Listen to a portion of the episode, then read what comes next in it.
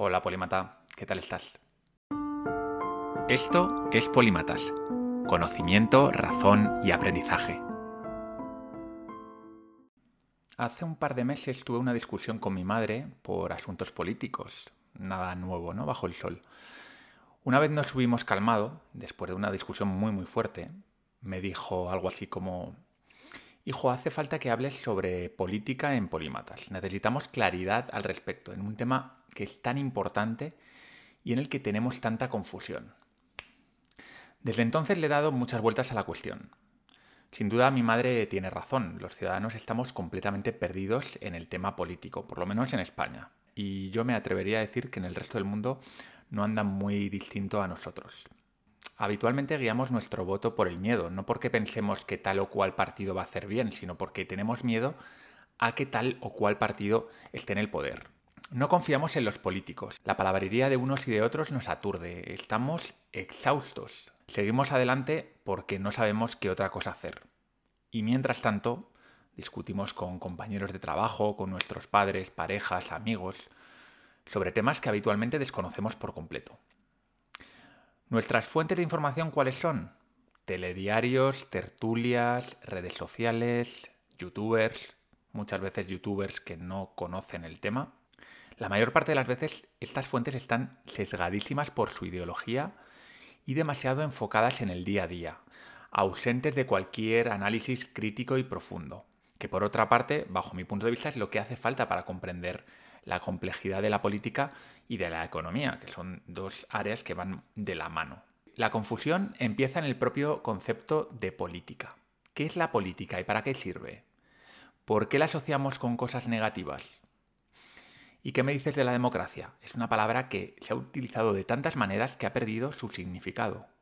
Las preguntas sin respuesta nos asedian. Pedí en Twitter y en la comunidad privada de la Biblioteca Polímata preguntas para, sacar una serie sobre, política y me encontré con 30 o 40 preguntas, muchas de ellas muy interesantes, la mayor parte de ellas muy difíciles de responder, pero lo que me quedó claro es que la gente necesita respuestas y que no tiene dónde encontrarlas.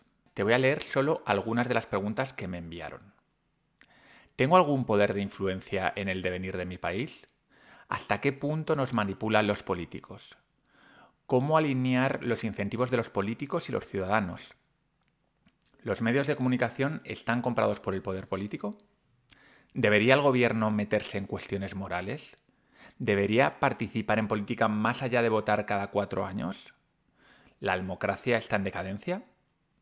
¿Hay alternativas válidas a la democracia? ¿Qué democracias en el mundo funcionan mejor y cuál es peor y por qué? ¿Podemos trasladar esa forma de gobernar a nuestro país ¿O hay que hacer cambios en base a la cultura? ¿Por qué la política se ha convertido en un tema que no se puede tocar sin provocar discusiones acaloradas? ¿Cómo deberíamos limitar el poder de los políticos? ¿Cuál es la influencia real de las empresas y de las grandes fortunas en las decisiones políticas? ¿Es realmente la democracia el gobierno de la mayoría o ciertas minorías tienen un poder desproporcionado? ¿Debería el gobierno redistribuir la riqueza o cada uno debería gestionar lo que ha ganado legítimamente. ¿Cómo pueden los ciudadanos defenderse del Estado si éste tiene el monopolio de la violencia? ¿Tiene el ciudadano medio suficiente información para votar con criterio? ¿Cómo podemos evitar que la política sea monopolizada por los más astutos y narcisistas en vez de por los más capaces y honestos? ¿Quién marca la agenda política? ¿Nuestros genes influyen en nuestra ideología política? ¿Somos responsables los ciudadanos de la calidad de nuestros políticos? ¿Por qué no leemos los programas y preferimos votar con el estómago a personas o partidos?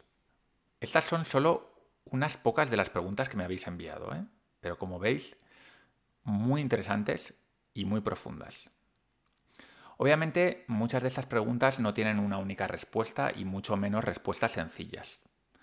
La política, tú lo sabes, habita el terreno, el territorio de lo complejo, en la serie que voy a comenzar hoy sobre las profundidades de la política no pretendo sentar cátedra ni dar respuestas definitivas, sino darte algunas claves que te sirvan para apartar la niebla que los medios de comunicación y las redes sociales, polarizadas y ancladas en las minucias del día a día, han extendido entre nosotros. Para ello me voy a alejar, o lo voy a intentar, del mundanal ruido y voy a acudir a la filosofía política, ejerciendo en todo momento el pensamiento crítico o lo mejor que lo sé hacer. No es que yo no tenga ninguna ideología, que la tengo como todos, ¿no?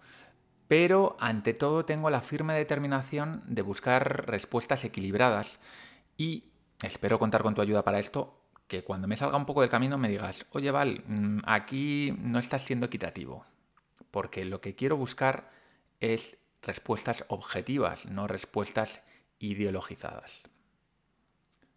Ya te aviso que en esta serie no voy a hablar de política actual, ni de partidos o políticos concretos, sino que más bien lo que voy a intentar es, bueno, hablarte de estos grandes conceptos, de, estas claves y puntualmente, claro, usar algunos ejemplos para ilustrarlo, ¿no? Pero no me voy a dedicar a hacer una crónica de actualidad ni a hablar de la política actual. Así que si es eso lo que buscas, tienes muchísimos otros lugares, pero Polímatas no es el lugar. ¿Por qué no quiero tratar demasiado temas actuales y poner ejemplos concretos? Porque creo que esto lo que hace es activar tus sesgos ideológicos automáticamente. Entonces vas a escuchar mucho menos y vas a aprender mucho menos que si intento navegar por aguas turbulentas sin poner este tipo de ejemplos. Bien, ahora mismo somos como escritores noveles que pretenden escribir una novela de éxito sin haber leído buena literatura, sin contar con las habilidades básicas del buen escritor y sin disponer de un vocabulario rico. No podemos hacer una buena crítica del sistema sin comprender cómo funciona, y mucho menos proponer soluciones. La política cambiará cuando una parte importante de los ciudadanos entendamos qué es lo que no funciona y lo que sí, y les obliguemos a realizar cambios que marquen la diferencia. Mientras tanto, vamos a ir dando tumbos de un lado a otro, que yo creo que es lo que está ocurriendo. Avanzando un poquito, retrocediendo otro poco, porque lo que ocurre es que no sabemos diferenciar lo importante de lo accesorio y no tenemos ni idea de cuál es el camino a seguir. Dicho esto, no pretendo que esta serie se convierta en un curso de filosofía política. Aunque vamos a tratar muchos conceptos de esta, no busco que la serie sea sistemática y tampoco pretendo hacer un recorrido histórico a través de los filósofos que han reflexionado sobre cómo debe organizarse la sociedad. De esto hay mucho material en Internet, muy bueno, de filósofos políticos que lo van a hacer mucho mejor que yo. Mi objetivo es menos amplio, pero no por ello menos ambicioso.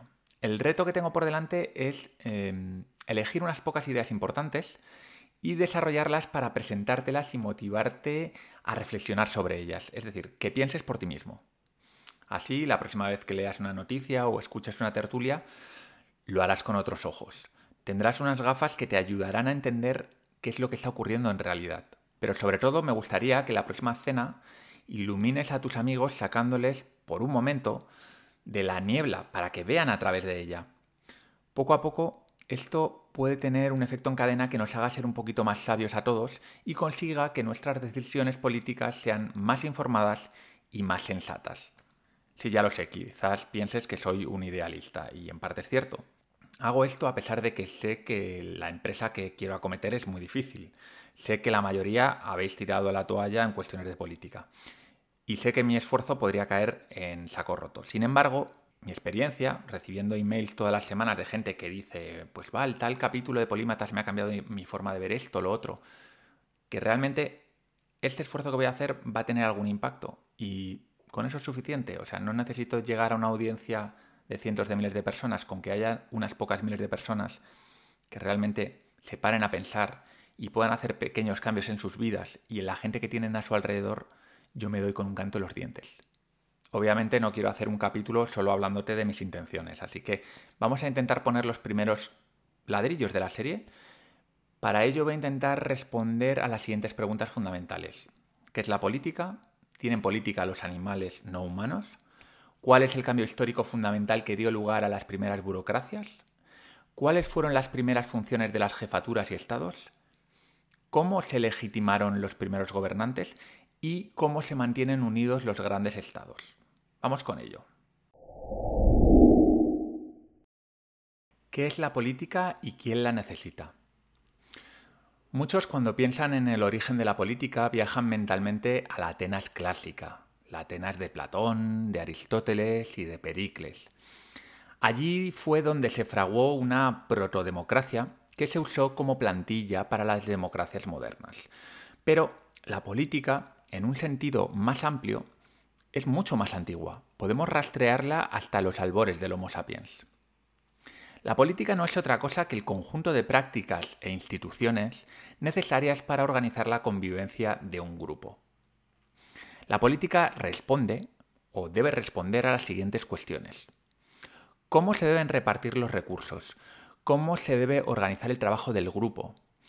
¿Cómo deben resolverse los conflictos de intereses?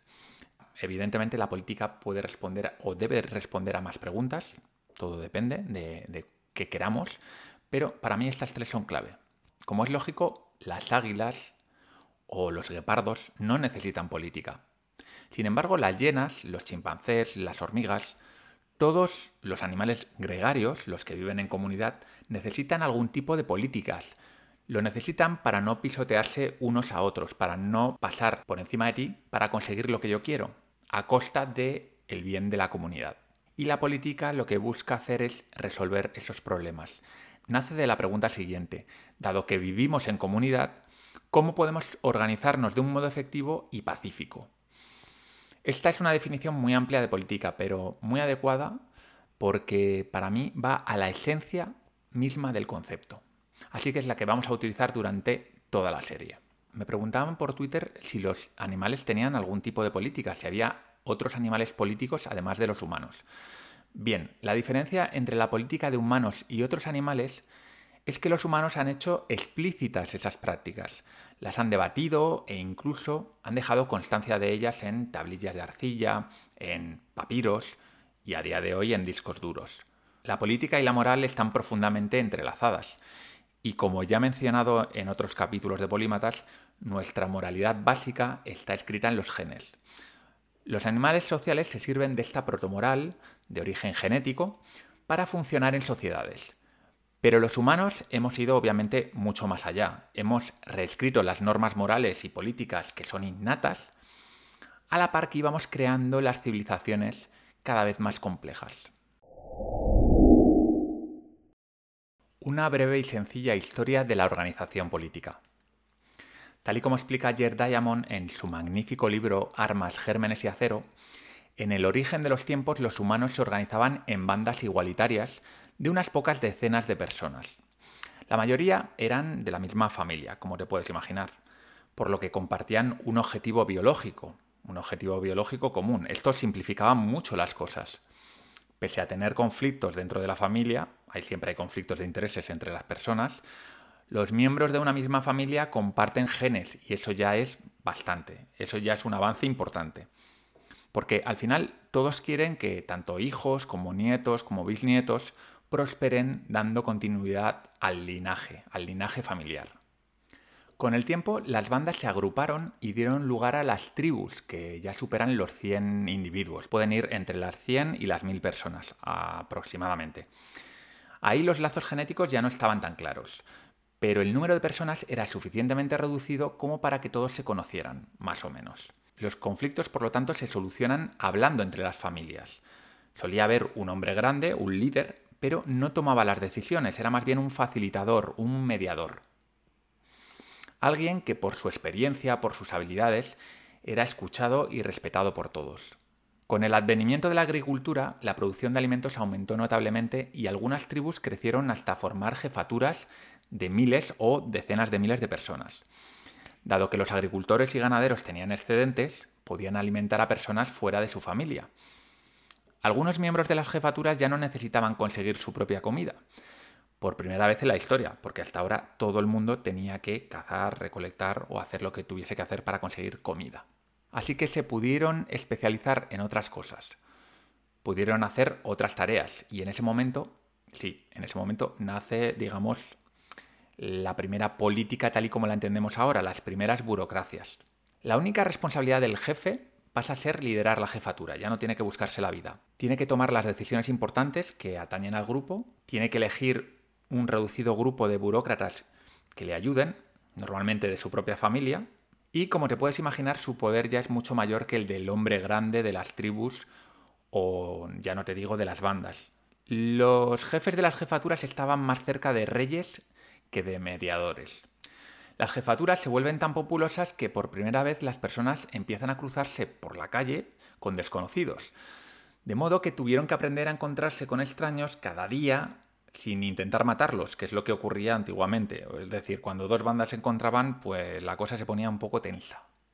Parte de la solución a este problema consistía en que el jefe ejerciera el monopolio de la violencia. Esto seguro que te suena, de Thomas Hobbes, que ya hablaremos en un futuro de él.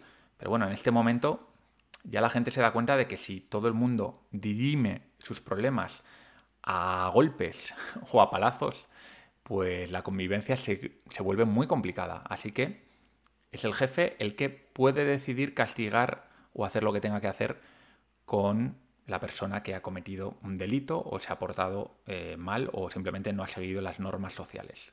Las jefaturas también empiezan a usar la redistribución, que es un concepto que ahora se utiliza mucho, ¿no? La redistribución de la riqueza. Esto es algo muy antiguo. Esto significa que los burócratas lo que hacen es recolectar la cosecha y luego repartirla entre el pueblo. Cuando una parte de estos recursos empiezan a ser consumidos por los propios burócratas, aparecen lo que conocemos como los impuestos. Los jefes no solo exigían comida y otros bienes, sino que también reclaman a sus ciudadanos que trabajen en obras públicas como pueden ser canales de riego, tumbas, templos, etc. En este punto es importante señalar que el sistema político de las jefaturas presenta un gran dilema. Por un lado puede ser beneficioso, ya que proporciona servicios costosos que serían difíciles de obtener individualmente, como lo que hablaba antes de los canales, pero a menudo opera como una cleptocracia, transfiriendo la riqueza de las clases bajas a las élites, es decir, del pueblo a los burócratas. La distinción entre un cleptócrata y un líder sabio es principalmente de grado, es decir, se reduce a cuántos impuestos retienen las élites y cuánto valoran los ciudadanos el uso del resto de sus impuestos. Un problema importante que enfrentan los jefes eh, siempre, jefes de lo que sea, es el de la legitimidad. Y ser un elegido de los dioses, o mejor todavía, ser un dios en la tierra, siempre ha sido una vía efectiva de legitimar el poder. A veces el mismo jefe político era también el líder religioso supremo, pero en otras ocasiones eran los sacerdotes los que hablaban con los dioses y apoyaban al jefe, pero no lo hacían gratis, claro, lo hacían a cambio de sus favores, riqueza, honores, templos, etc. Además de reforzar la legitimidad del líder, la religión reporta dos importantes beneficios a las sociedades centralizadas. Vamos a hablar aquí un poquito de religión porque es importante. En primer lugar, la ideología o religión compartida ayuda a resolver el problema de cómo han de vivir juntos los individuos no emparentados. Lo que hemos dicho antes, cómo hacemos para que familias que no se conocen vivan juntas sin matarse unas a otras. Esta religión, esta ideología les da una identidad común y eso hace que los engloben en su mismo círculo en su mismo círculo moral, como diría Peter Singer.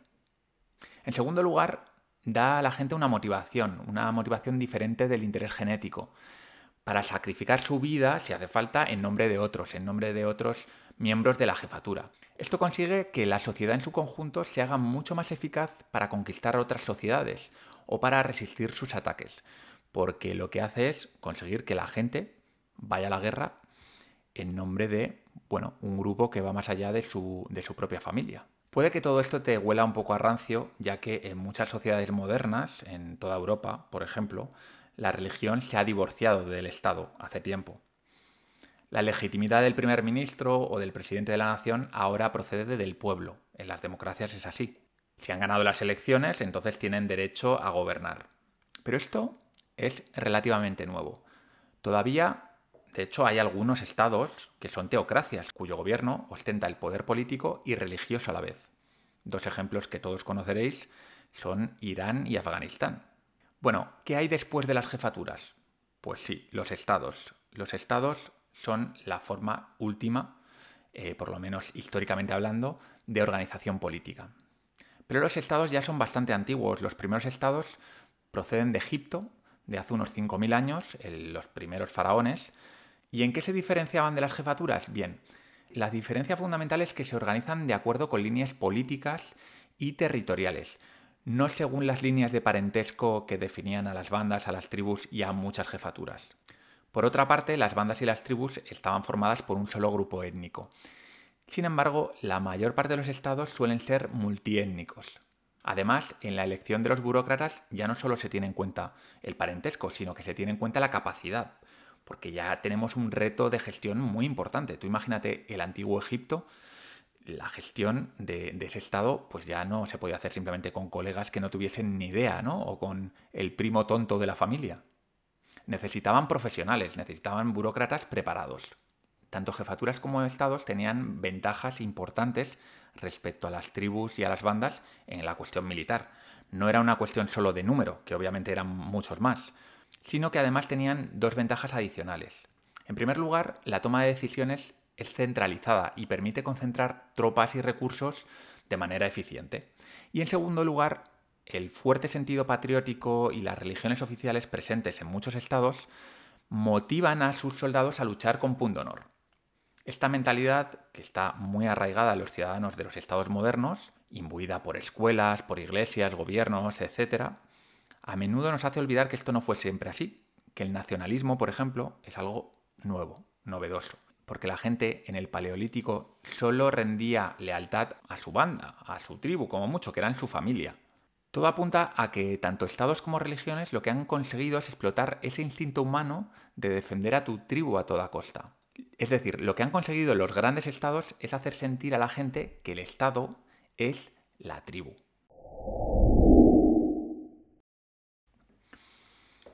En resumen, el ser humano no es el único animal político, pero sí el más sofisticado. El lenguaje, su capacidad para pensar de forma abstracta y su potencial para la cooperación lo hacen único. El punto de inflexión que nos llevó a las sociedades políticas complejas fue el descubrimiento de la agricultura, que incrementó notablemente la densidad de población y nos convirtió en animales sedentarios, que vivían cada vez en grupos más grandes y más densos. El hacinamiento nos planteó el reto de cómo prosperar sin matarnos unos a otros. Los jefes y la burocracia salieron en nuestra ayuda, es decir, es una solución a un problema que surgió con la agricultura. Pero, lógicamente, como toda solución siempre trae nuevos problemas y en este caso trajo consigo grandes desigualdades de riqueza, de poder, y desde entonces lo que venimos intentando es, por un lado, buscar una élite política que haga bien su trabajo y se encargue de promover la cooperación, la seguridad, y al mismo tiempo evitar o intentar evitar que esa minoría con poder use su poder, valga la redundancia, para subyugarnos y para extraer los frutos de nuestro trabajo. Es decir, que no se queden con todo nuestro dinero.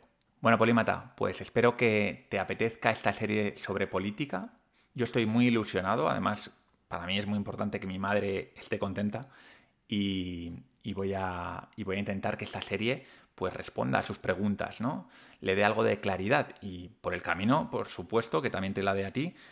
Si tienes más dudas, más preguntas, cosas que quieres que toque, dímelo. No sé cuánto va a durar la serie, puede durar cuatro capítulos o veinte, pero de momento estoy muy motivado, así que próximamente tendrás otro capítulo. Todavía no he decidido el tema, pero seguro que te interesa.